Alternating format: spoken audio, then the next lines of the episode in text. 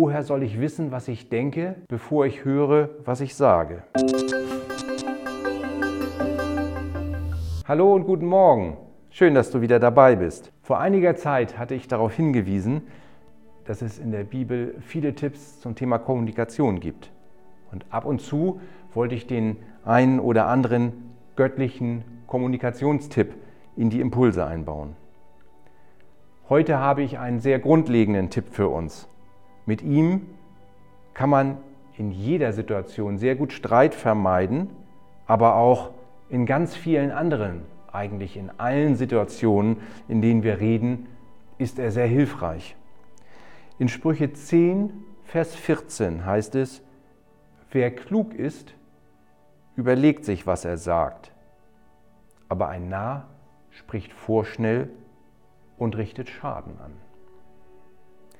Das klingt zuerst einmal ganz logisch. Für mich ist es aber auch ein Ansporn.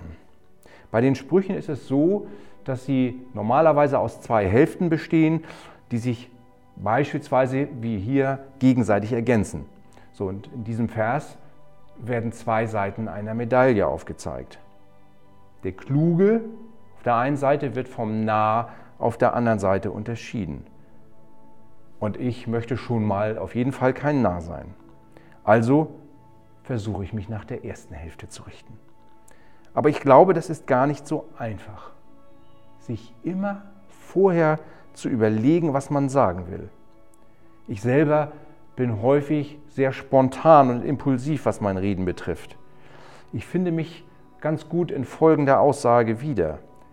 Woher soll ich wissen, was ich denke, bevor ich höre, was ich sage.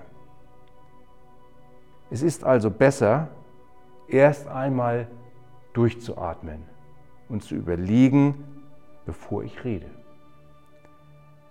Das wird mir umso bewusster, wenn ich mir den zweiten Teil anschaue, also sozusagen die zweite Alternative, die ich habe. Ich rede vorschnell und richte Schaden an.